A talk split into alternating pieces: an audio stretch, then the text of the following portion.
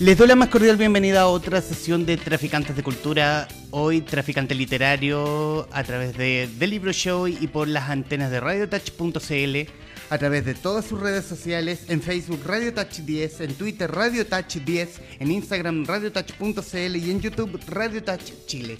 Hoy para hablar de historia, hoy para hablar de conspiración, para hablar de una tremenda, tremenda novela.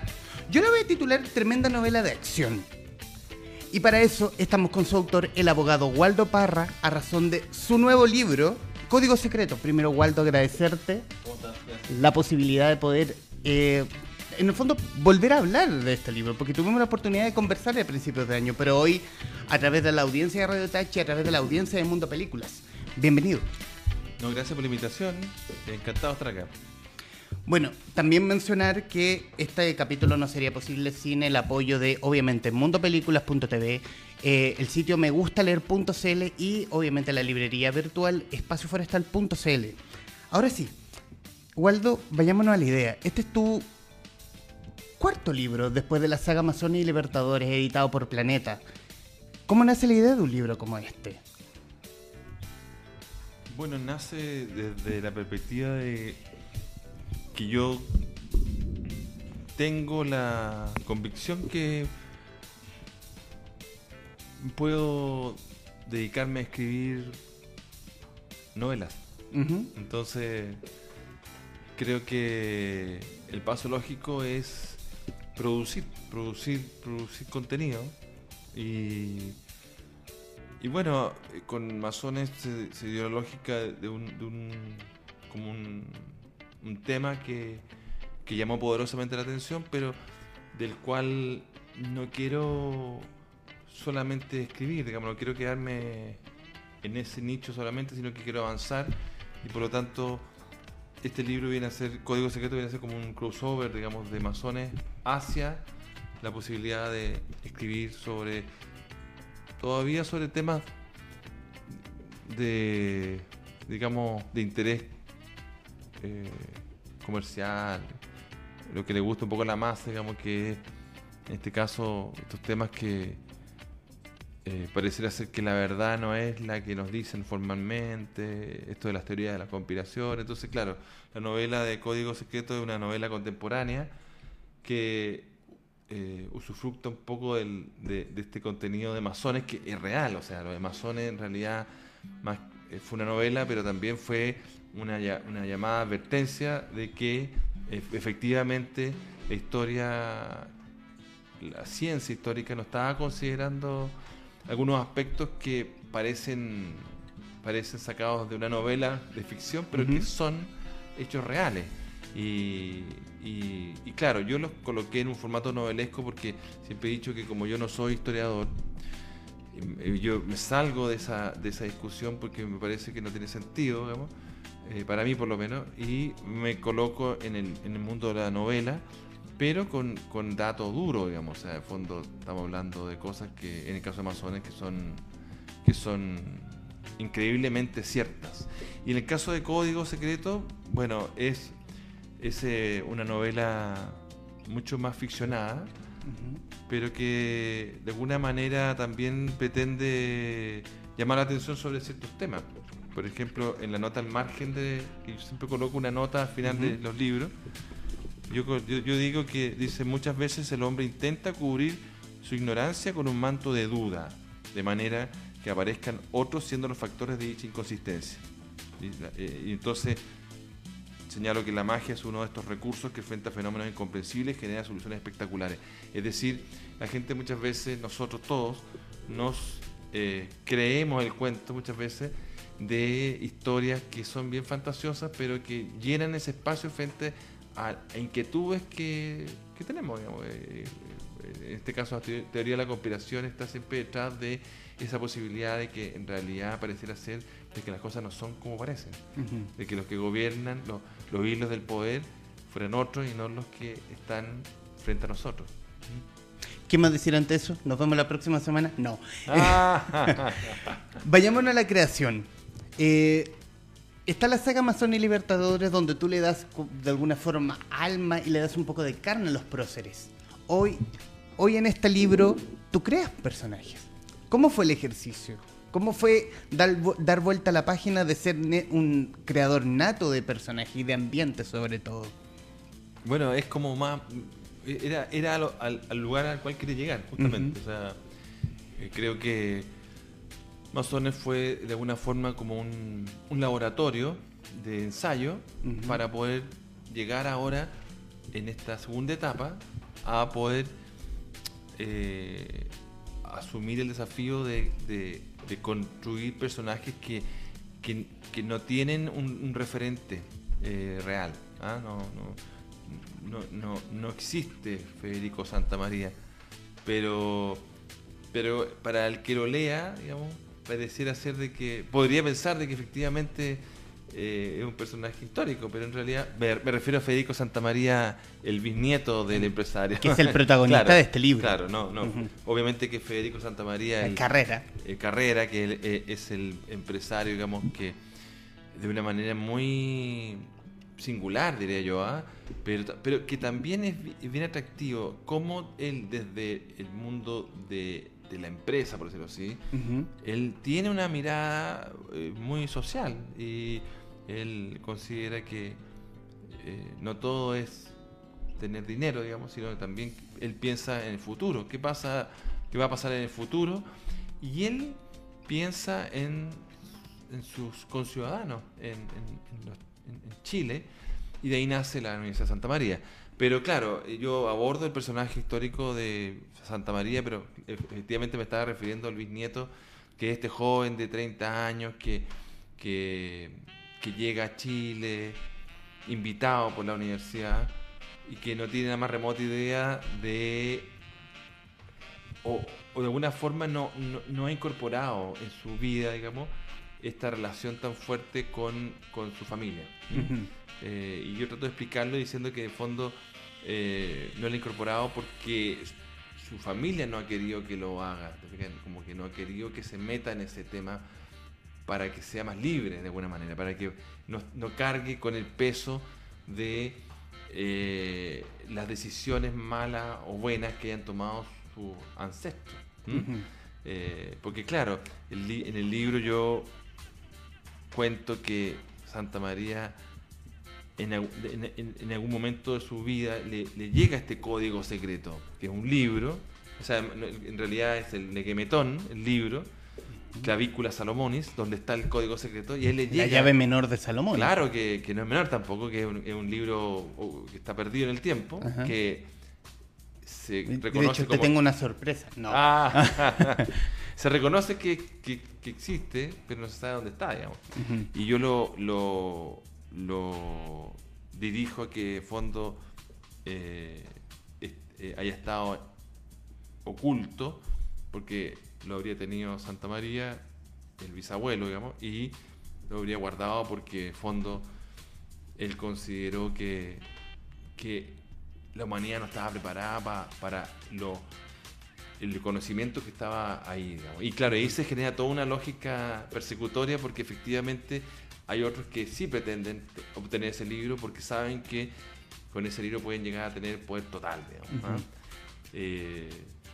en fin, eh, ahí empieza un poco la trama de, cuando, cuando, cuando se toma conocimiento de la existencia del libro y, hay que tratar de evitar que caiga en las manos indebidas y entregárselo a quienes se supone que son los detentadores de este libro desde épocas ancestrales que vendría a ser la masonería. Entonces, bueno, ahí Federico, Fede, este joven millonario de 33 años, eh, más o menos, él eh, tiene que de alguna manera escapar, digamos, de esta lógica eh, tan siniestra, pero inevitablemente cae en, esta, en esta se, ve envuelto, digamos, en esta, en esta situación, digamos, y finalmente sale airoso, pero, pero en el fondo le cuesta varias páginas del libro llegar a avanzar. avanzar digamos. Aquí quiero, quiero irme al principal. ¿Por qué girar la historia en torno a la figura, primero, de este bisnieto de Federico Santamaría Carrera? ¿Por qué tomar la figura de, Federico Santamaría? pudiendo haber sido otro, quizás. Eh, y, además diciendo que Federico Santa María Carrera no dejó descendientes, para poner en detalle, para pues, poner en perspectiva. O sea, claro, no, eh, conocido. Claro, hasta, el, hasta el momento la historia no nos ha dicho eso. Claro, pero, pero en esta novela yo imagino que sí tuvo eh, descendencia y por lo tanto este nieto aparece, digamos, y se explica cómo, cómo, por qué, digamos. Ahora, eh, ¿Por qué la figura de, Santa María? Bueno, como he dicho, porque es una figura muy potente que yo creo que tampoco se le ha dado reconocimiento. Eh, eh, de hecho, en vida él fue una persona que intentó siempre ayudar a, su país y a veces fue malentendido. Eh, él, por ejemplo, después del terremoto de 1906, vino a Chile porque él ya estaba residiendo en París y, y las autoridades no no, no, lo pescaron mucho, digamos. Entonces al final él se sintió un poco ofendido porque en realidad él, tenía, él era una suerte así como un equivalente como una especie de Rockefeller de la época. ¿eh? Ese un tipo realmente uno más millonario, una persona más de, más dinero de la época en el mundo. Entonces, el mundo occidental al menos.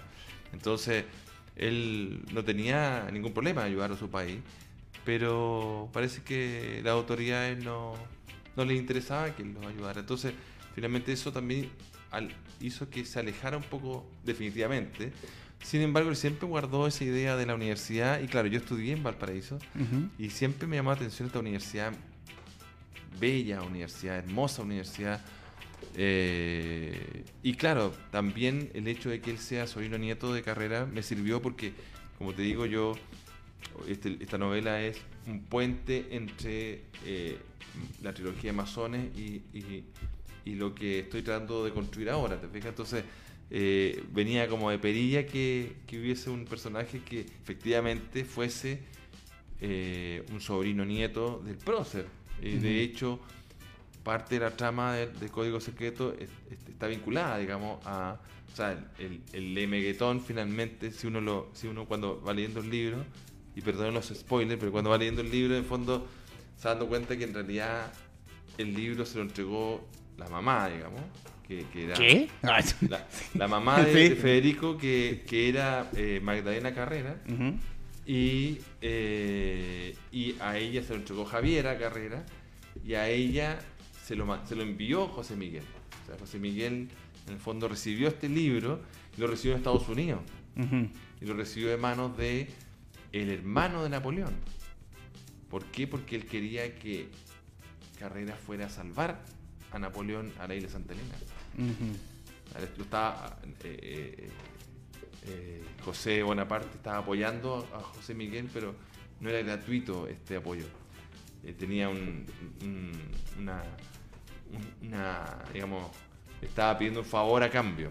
Y ese favor era de que se, se desviar un poquito y llegar a Santa Elena, que es una isla que está entre Brasil y África, eh, de alguna manera cerca, digamos, de, de, la Falkland. Y, eh, y entonces, claro, ahí, eh, ahí yo voy ligando, entonces me salió muy bien que Santa María fuera efectivamente sobrino de carrera. Calzada, calzada perfecto. Era el protagonista perfecto. Claro, era el protagonista perfecto. Yo creo que habría buscado otro, no, no, no, no sé, no, no, no habría sido lo mismo. Ahora, efectivamente yo fui encontrando personajes que, que no, no alcancé a incorporarlos completamente, pero que sí tengo presentes para una nueva entrega. No sé si dentro del mismo contexto de este libro, sino en otro, pero por ejemplo a mí me llama mucho la atención la figura de Isidora Goyenechea, que es un equivalente femenino de, de Santa María, eh, una mujer extraordinaria para la época, que finalmente terminó siendo una especie de CEO, e digamos, del holding que ella manejó hasta su muerte, digamos que lamentablemente no, murió relativamente joven. Pero, pero también fue, también ella fue chilena y, considerada una de las, no, eh, por una de las mujeres de más, más millonarias, digamos, del mundo. O sea, estamos hablando de personas que que fueron exitosos, digamos, en lo que hacían, pero también eh, tenía una visión más proyectada, digamos, de, lo que, del futuro, Y también Isidora Goyenechea hizo mucho por sus trabajadores, etcétera. digamos. Entonces, son figuras que en virtud de este nuevo trabajo he, he podido ir rescatando, he podido ir descubriendo, y, eh, pero efectivamente hoy día este, esta novela tiene los protagonistas, lo- todo, toda la historia es, es- es construida de- desde, la, eh, desde el imaginario, digamos, no, no en el caso de Masones que tiene un- una fuerte eh, base, digamos, histórica real, y desde el imaginario, en la creación de todos los personajes que adornan este código secreto, solo por nombrar la novia de Fede, Morgan, o el rector, el rector de la Universidad Técnica Federico Santa María, el que figura, el que recibe eh, en una gran ceremonia eh, celebrando el centenario de la, De la le- firma, de del- la del firma del, te- testamento. del testamento de Federico Santa María, que a propósito en el, en el hecho eso no ha pasado. Claro. Está sugiriendo una idea a la universidad. De Sí que no hecho, está viendo, tam- saludos. También está en el futuro cercano. Efectivamente, el- el- digamos que esto de- de- debería ocurrir el próximo año. Pero El, el libro, ¿no? Los el- hechos. el- el- por lo menos el acto, digamos. pero, pero, pero efectivamente hay personajes que son muy entretenidos. El, el rector es como- un zafado. Claro, es un- una mezcla. de- eh, ¿Cómo se llama el fundador de, de Tesla? El, Em, eh, ah, Elon Musk. Elon. Musk. Bueno, él es como una, una mezcla entre él, digamos, eh, y también eh, como yo un poco coloco ciertos elementos de la cultura pop, digamos, eh, ochentera, noventera, digamos. ¿m? Ujú. Eh, porque claro, este rector le gusta los archivos secretos X y tiene una, una afición, digamos, por, por lograr eh, eh, obtener cosas, digamos, como casi como esto de, del precio de la historia, digamos, tener elementos, digamos, que adornan su, su oficina privada, entonces le, le va mostrando, digamos, el, no sé, pues las, las- las zapatillas de, de, Marty de- de McFly. Marty McFly, o, o qué sé yo, una foto donde sale con, con, con los, eh, ¿cómo se llama esto? De- Scully- y con Scully y Mulder y, y Mulder. Scully, claro. Entonces, eh, es divertido, digamos. sí. Eh, es como, me, di en cierta forma un gustito porque eh, yo no soy así, pero, pero conozco gente así y, y creo que de alguna manera muchos se pueden haber identificado en ese personaje que es un tipo también, también un tipo exitoso que quiso entregarle como la mano de vuelta a la universidad, un ingeniero que estudió en la Universidad de Santa María, pero que eh, eh, llegó a, a- a dirigirla, digamos, el rector. Entonces, en ese contexto, él, claro, invita a, a Federico a este acto, pero en realidad lo invita con una segunda lectura, porque él ya había, eh, él había ya descubierto que en el testamento de don Federico, el bisabuelo, había eh, un- un- unos textos, digamos, que estaban escritos en, en una tinta invisible, que, no era, que se podían ver solamente con unos- unas gafas especiales que él tenía, y, que descubre ahí efectivamente que había este- que eh, estaba este libro y, él daba indicaciones medias crípticas, pero finalmente que el que la supiera leer podía lograr obtenerlo, digamos, llegar a él, digamos, el, el, el mozo Lemeguetón. Entonces, claro, eh, en definitiva el rector lo que hace es, él trae a Federico porque considera que, que es la persona que lo puede ayudar a avanzar en, en ese descubrimiento. digamos. Y después, claro, eh, que de fondo significa no solamente re- rescatar, recuperar el libro, sino que entregárselo a quienes deben eh, Sus detentadores. guardarlo, claro, porque en fondo este libro es un libro muy delicado, o sea, un libro que en algunas partes eh, es medio cómico en el sentido de, por- de los deseos que eh, pidieron algunas personas cuando pudieron acceder a, a- a utilizarlo, pero en realidad es una bomba de tiempo, o sea, esto puede transformarse en, en la acabo mundo si cae en malas manos. Entonces, por eso toda esta lógica el rector de, de, de- de, ¿y ahora qué hago con esto? Entonces, claro, se comunica con el embajador de Chile en Francia para que invite a, Federico y lo invitan así de una manera muy rápida. En el primer capítulo le dice, ¿sabes qué? Eh, mañana es la ceremonia, tiene que irse al tiro más o menos. Y como, claro, si tú tienes un avión privado, puedes rápidamente eh, ver las condiciones de vuelo. Digamos. Es una ida al banco, así de habitual para Federico. Claro, no, Federico es un tipo que no, no, no escatima en recursos, pero también construí su personalidad de un tipo sensato, o sea, no, no, no, no una bala al aire, digamos. Un tipo que, no es un oligofrénico. No, es un gallo súper sensato, eh, pero que tiene una vida distinta al común de la gente, digamos. Eh, pero, pero no por eso él eh, mira menos los demás, ni, ni no, hace, no, no, tiene una conducta, digamos, digamos que, que pueda ser criticada desde mi punto de vista, un tipo muy atractivo. Y de hecho, me acuerdo cuando salió el libro hace como dos o tres meses, alguien escribió en el Twitter, parece, algo así como que ya quería hacer un fan club de Federico, digamos, porque en el fondo, claro, es una figura atractiva, digamos, que también lo es Morgan, digamos, también Morgan es una figura bastante Dos tremendas figuras atractivas. Son bien atractivas, sí. Y ahí también, como dices tú, está el hecho de cómo, cómo eh, se pudo construir los personajes, porque eso también demuestra que, eh, bueno, no es fácil hacerlo y si tú logras hacer un, personaje que de alguna manera quiera vía propia, eh, es un gran triunfo.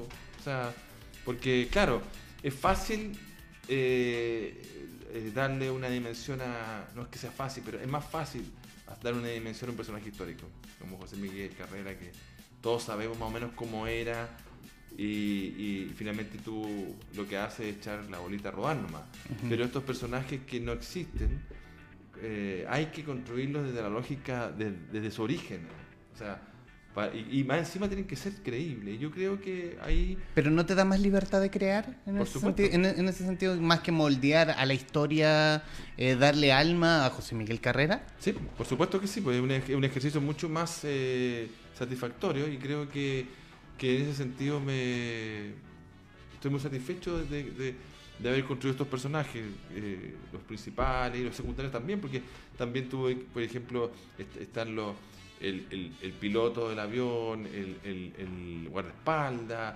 Eh, hay un personaje que, que, es descendiente de uno que sale en Masones, que es el, Milord, que este viene a ser como el tatara, tatara, tatara, nieto del Milord, que era como el malo de Masones y acá aparece uno que es como un noble descendiente de él. Mayordomo de la reina y Claro, y que tiene como. Porque el otro tenía el, vicio del cigarro, de los habanos cubanos, y este tiene el vicio de, los, de los vaporizadores. Entonces, es como. Es como. Ahí también es entretenido como. como buscar un, un, personaje que se parezca a otro, pero dimensionarlo a nuestra época, porque lo entretenido también fue que aquí no había que hacer tanto trabajo de investigación de cuánto te demoras tú en trayecto a caballo, digamos, o en, carruaje de tal lugar al otro, o cómo se entretenían las personas hace 200 años atrás, o cómo, cómo se vestían, qué sé yo. Acá, como estamos en el tiempo actual, eso era mucho más liberador y entonces me preocupé de otras cosas, otros detalles como el auto o el, tipo de avión o, las armas, ¿te fijas? Pero ya, ya no era con esa, esa lógica de no me puedo equivocar porque, ¿entiendes? Sino que en el fondo es casi elegir, a ver, ¿qué, qué, qué, qué, jet le voy a colocar? Entonces empecé a buscar. Pero irse al detalle, porque hay, hay el, el libro en sí está rico en detalles. Por ejemplo, el jet, o ya que nombraste a, a Milord, eh, la marca del vaporizador, o el agua mineral que tomaba el embajador, o... ¿Qué me gusta por ¿eh? ¿Por qué eh, creíste necesario como para hacerlo más mm, contundente la historia? es como una forma de escribir que ya he ido adquiriendo y creo que, que entretenido.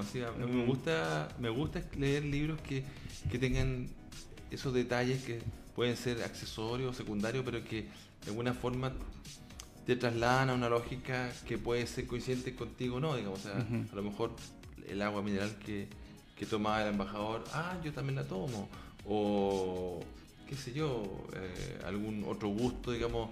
Eh, y eso también es bueno porque los lectores creo que también les gusta sentirse identificados.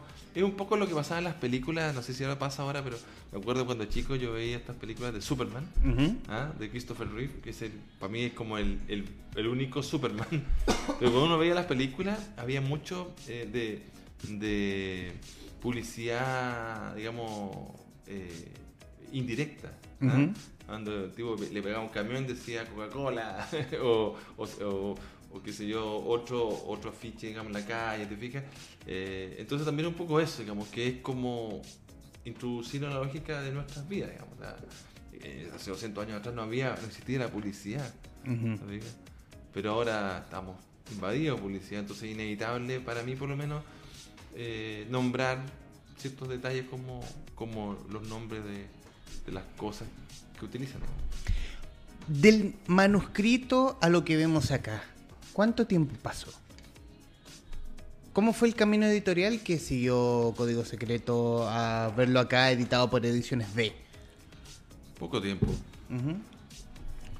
Lo que pasa es que yo creo que esto finalmente es un oficio y algunos se dedican a no sé, pues, hacer programas de radio o entrevistar autores, pero en mi caso, eh, el oficio, en este caso literario, consiste en escribir eh, contenido entretenido.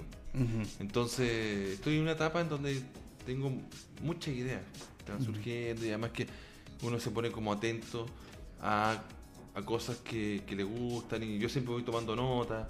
Entonces este libro yo no me demoré mucho tiempo en escribirlo, seis meses. Comparado a Amazones, dos años, y quizá un poco más. Pero, claro. Bueno, decir que Amazones era Reyes y Libertadores y era un libro así, más o menos. Claro, como ese Claro, es como el previo. La prehistoria a ese libro. Claro, pero, pero en el fondo ahí está todo el tema de que incluye el trabajo de investigación, el ponerse a escribir, porque mucha gente dice, mira, yo, yo, estoy escribiendo, pero, a ver, ¿qué te, no sé, una página. Eh, o, porque claro, hay, hay que hacer todo un esfuerzo de dedicación. Entonces aquí ya no, porque aquí yo, yo ya, ya estoy corriendo en la cancha. Entonces es más fácil y de hecho pretendo sacar la próxima novela el próximo año. Porque creo que todos los años hay que estar sacando contenido literario. Y eso es lo que pretendo. Entonces, eh, me, eh, se me agolpa la idea en, el, en la cabeza y, No desaparecer del inconsciente, del público. pero más que, más que eso, para mí es que en fondo estoy como en un momento en donde puedo, puedo rápidamente eh, escribir y no, no tengo complicación porque ya ya eh, se soltó la mano, por decirlo Entonces, eh, yo quiero aprovechar ese momento porque puede que después pase, o sea, uno, uno sabe que puede pasar en el futuro. Entonces, no me gusta esperar mucho porque, porque es ahora cuando está ocurriendo esta, este fenómeno en mí. Y ahora es cuando, cuando porque no es fácil tener ideas también, eh, no es fácil ser creativo. ¿ah? Yo soy creativo porque, bueno, de alguna manera tengo esa característica, pero, pero tampoco hay que abusar de, ese, de, esa, de esa eh, digamos, eh, pues, opción que se está dando, digamos, y quiero, eh, porque nunca se sabe, pueden venir otras responsabilidades, punto de vista profesional, puede, puede pasar cosas que me alejen de esta, del, del mundo de la literatura. Entonces quiero aprovechar este momento porque, eh, porque tengo el tiempo para hacerlo. ¿ah? Y aunque uno diga lo contrario, igual, claro, la literatura es un poco como... Eh, tú estás un poco solo. Eh, bueno, en general los abogados les gusta escribir y, necesitamos estar concentrados. Pero aquí estamos hablando de, de contenido, digamos, de entretención, porque yo lo que pretendo es entretener. A mí no, no, yo, no, yo no quiero polemizar, ni quiero necesariamente, o sea, eh, igual aparecen ciertas polémicas de repente, sobre todo en el tema de masones. Si, si con el, próximo libro que salga seguramente también va a haber algo de polémica. Eh, Siempre rico un poco de polémica. Sí, pero, pero, pero no. O sea, me gusta, me gusta, por ejemplo, ir a hablar a distintos medios, pero no estoy seguro si me gustaría formar parte de un panel, de estar siempre hablando, porque finalmente como que te agota, eso terminas hablando puros lugares comunes, ¿te. Entonces, no quiero transformarme en, un, en, una, en, en una imitación de mí mismo. y, y por lo tanto, eh, pero, pero, pero de fondo eh, est- estoy en un momento en donde, en donde tengo muchas, muchas ideas, muchas, muchas historias que contar y bueno, quiero aprovecharlo, como te digo, y además eh, sintonizado con que uno como cuando empieza, como por ejemplo yo te contaba de que estoy, no, no me interesa, por ejemplo, eh, ver una serie de televisión porque esté de moda. Me interesa por, por, por los temas que trata. Por ejemplo, yo nunca he visto eh, programas de de los zombies, mm, eh, tampoco este del abogado, hay un abogado que, que- que es como medio malulo, digamos, no sé, hay, series de Eh, televisión- Better Call Saul, Claro, o no, sea, nada. hay series de televisión Ujú. norteamericanas sobre todo que, que están muy de moda, eh, pero no la he visto. Eh, No te dejas llevar por el chiche de Net que trae Netflix o no, Amazon. para nada. Y estoy viendo, por ejemplo, una serie que veía cuando chico. Eh, me- pero me recuerdo, me re- tengo, tengo una pequeña memoria porque, porque claro, eh, averiguando un poco me di cuenta que es una serie que tuvo un, una temporada. O sea, son 26 capítulos y nada más. Que es la serie UFO, ¿no? Que es una serie británica, pero que a mí me encanta porque me traslada a una época que es hace 50 años atrás. Pero se supone que está ambientada en 1980. Es el futuro, digamos, la- porque la película está ambientada en el futuro.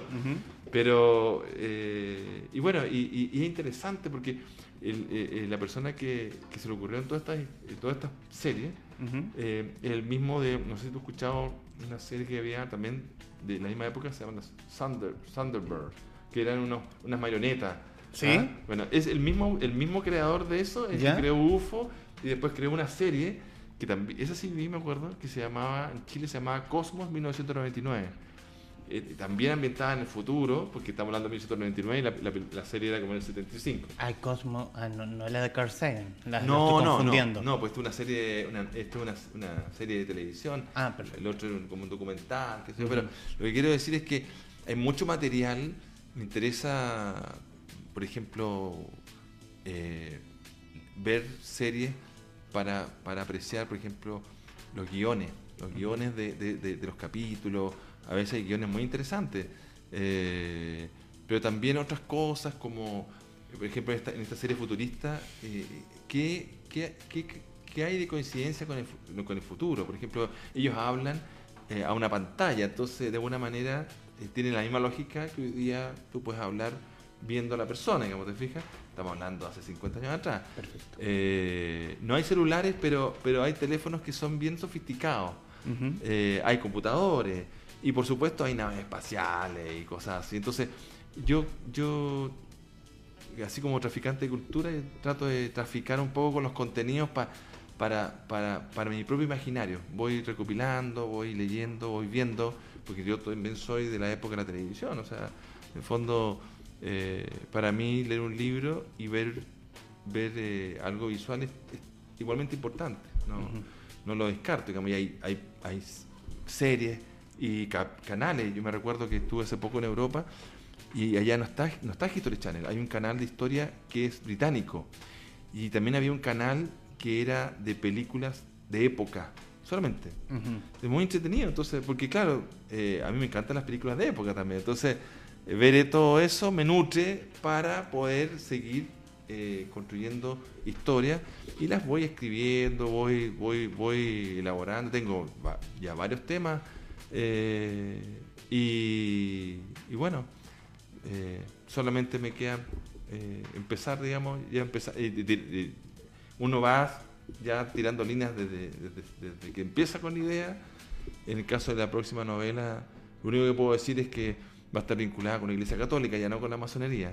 Entonces hay mucho tema ahí con, los, con, con, con, con la idea de si la iglesia que, que finalmente se construyó en, en, en sus 2000 años de vida, digamos, por decirlo así, es la iglesia que realmente eh, quiso Jesús. ¿Te fijas? O sea, hay, hay, hay, temas bien interesantes.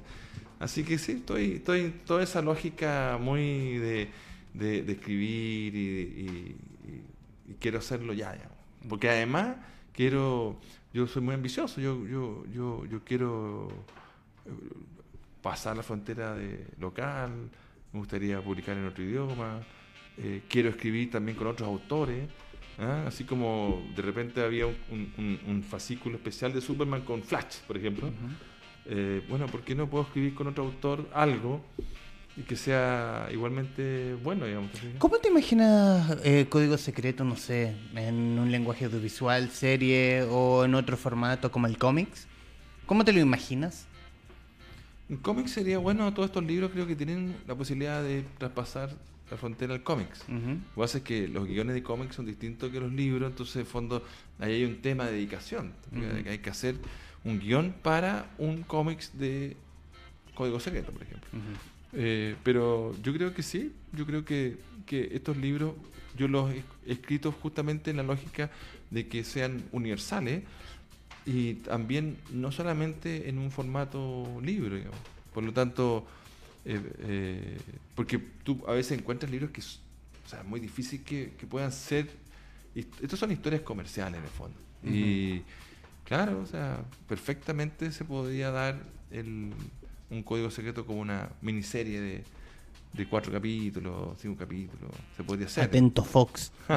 Pero ¿por qué no? Digamos, sí, hay, además que... O Netflix o HBO, sí, el que quiera. No, y además que, yo lo digo sinceramente, creo que por una cosa tiempo no lo he hecho, pero eh, tú puedes perfectamente buscar esa posibilidad. ¿sí? Uh -huh. ¿sí? En el fondo, no hay para qué esperar que te llegue alguien a tocar la puerta. Tú tienes que ir a tocar la puerta. Uh -huh. Y a veces te encuentras con, con interesantes sorpresas. Digamos. Entonces, eh, yo no descarto la posibilidad.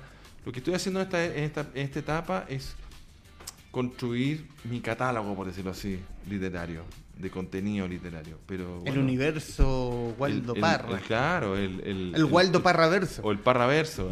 o el, el Parraverso. Claro, y después veremos, pues si en fondo, ¿por qué no pueden haber eh, juguetes, digamos, de acción con, con la figura de los héroes de la independencia?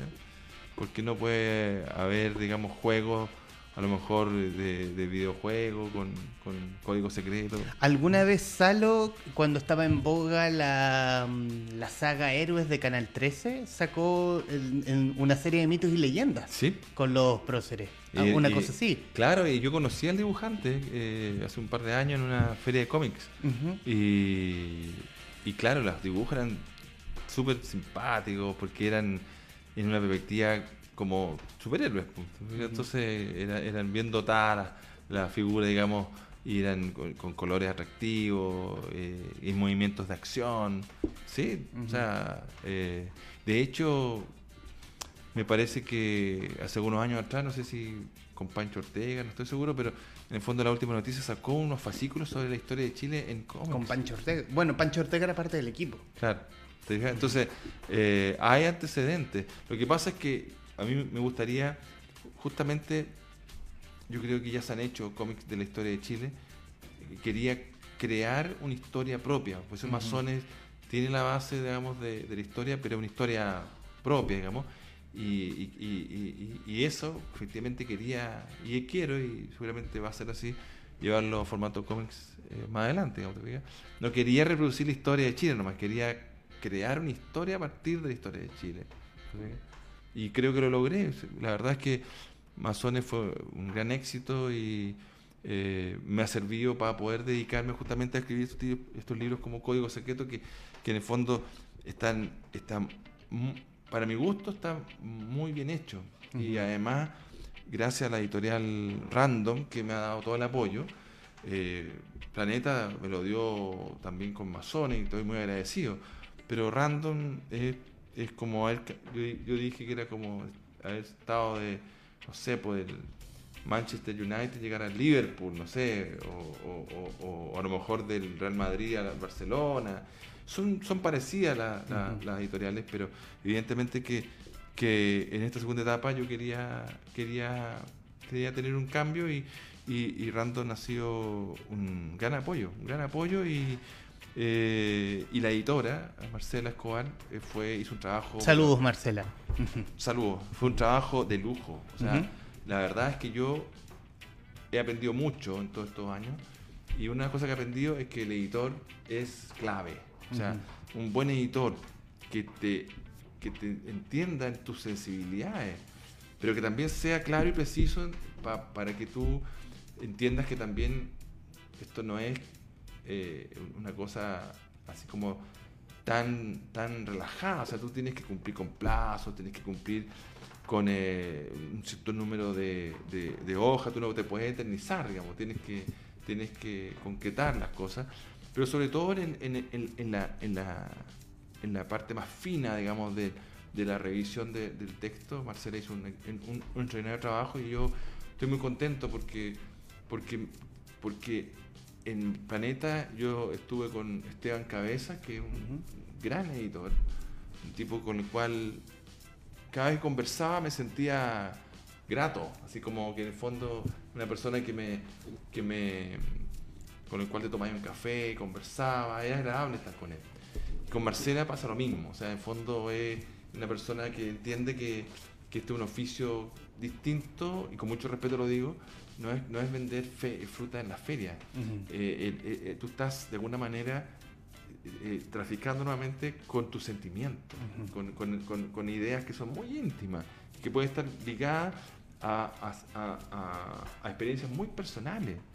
Porque, porque finalmente cuando, cuando Federico, por ejemplo, se da cuenta que Morgan no es lo que parece, hay una desilusión de parte de él. ¿Cómo transmitir eso en, el papel? No, no, es fácil.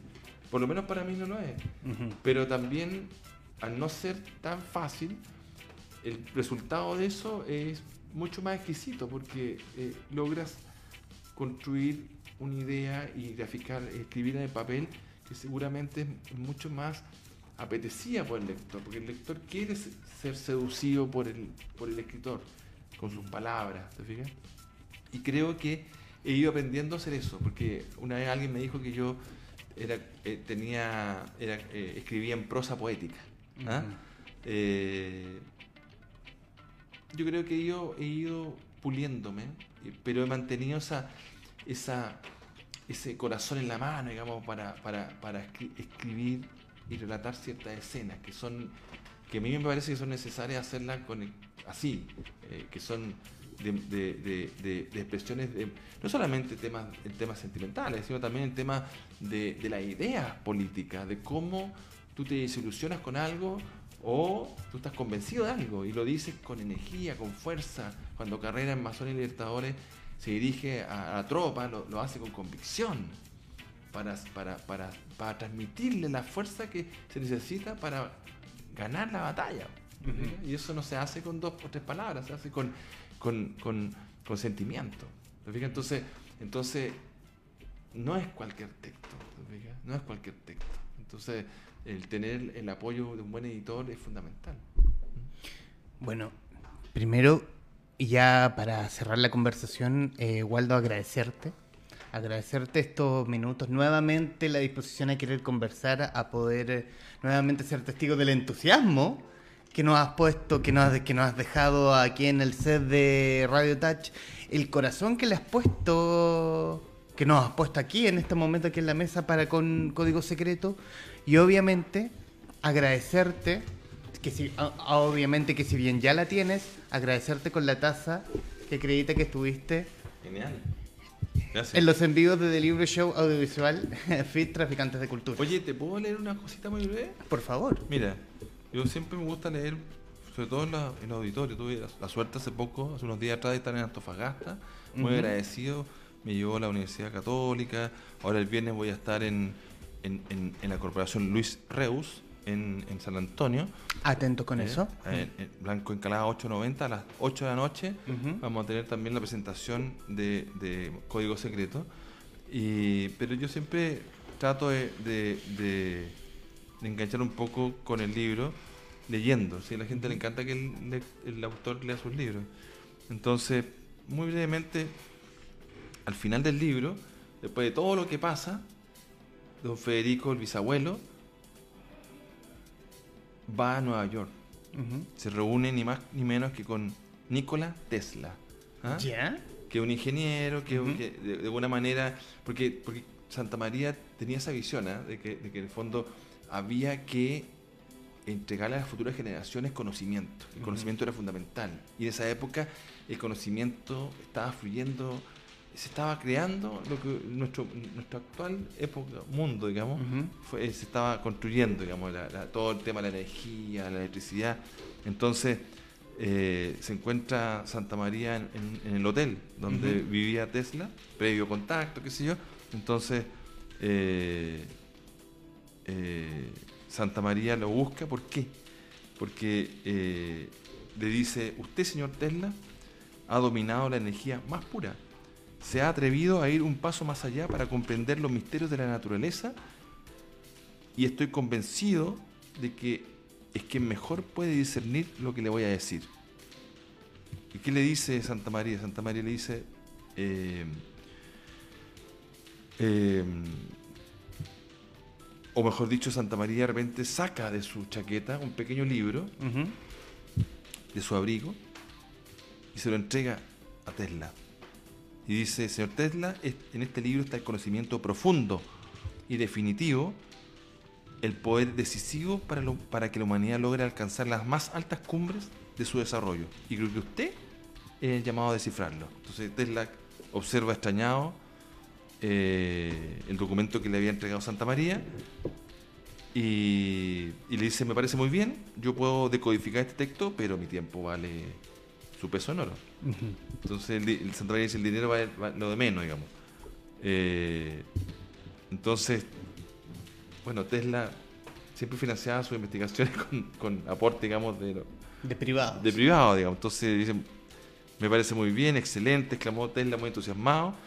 Eh, y, puede hacer un brindis por el futuro de la humanidad que el destino nos depare las coronas de laurel y de palmarés de oro por los éxitos que alcancen los vencedores de tan preciosa competición, declama Tesla, con voz clara y profunda, como gigantes que conquistan el mundo, le dice.